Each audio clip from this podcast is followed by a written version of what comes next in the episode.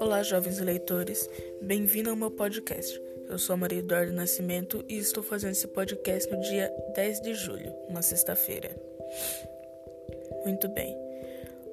O livro do qual vou estar falando hoje é Te Pego na Saída, de Fabrício Carpinejar. Este livro faz parte de uma coleção chamada Vida em Pedaços, onde o autor fala vários momentos de sua vida no formato de crônica.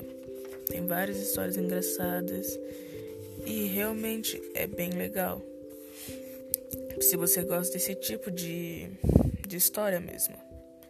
A coleção Vida em Pedaços apresenta as lembranças de infância de Fabrício Carpinejar. Nessas crônicas, os acontecimentos cotidianos ganham de volta a magia perdida com a chegada da vida adulta.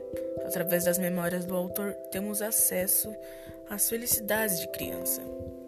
Sabe quando você, sei lá, ia no parquinho, brincava, Aí você tinha aqueles momentos bem legais, ou até mesmo na escola, quando você brigava com o valentão da escola e se separava na diretoria. Era um máximo.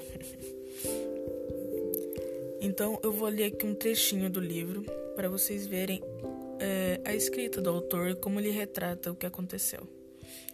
Um dia, distraído do medo, respondi a um colega que derrubou minha merenda. Gritei, idiota, tão alto que deve ter arranhado a vidraça. Sabe aquele grito de criança que esperneia tudo? Pois é. Finalzinho do recreio, a turma inteira me ouviu. A sentença veio na hora. Te pego na saída. Sabe aquele susto que você leva quando você entra numa briga e você fala: Putz, eu não vou sair vivo dessa? Pegar na saída representa luta livre no final, fora dos muros da escola. Sem diretora para apartar, não havia jeito de escapar colégio inteiro passou o telefone sem fio avisar que teria uma surra antes do almoço. Então, como vocês podem ver, o autor desde criança já estava se metendo em umas brigas aí. Eu acho que com todo mundo já aconteceu isso. Você, sei lá, entrou uma discussão, aí depois no final, quando acabava a aula, você ficava tremendo de medo, com medo de apanhar. Então esse foi um trechinho que eu acabei de ler. E o livro basicamente é conta a vida do autor. Um livro bem interessante, curtinho e simples de se ler. Recomendo bastante e espero que vocês gostem.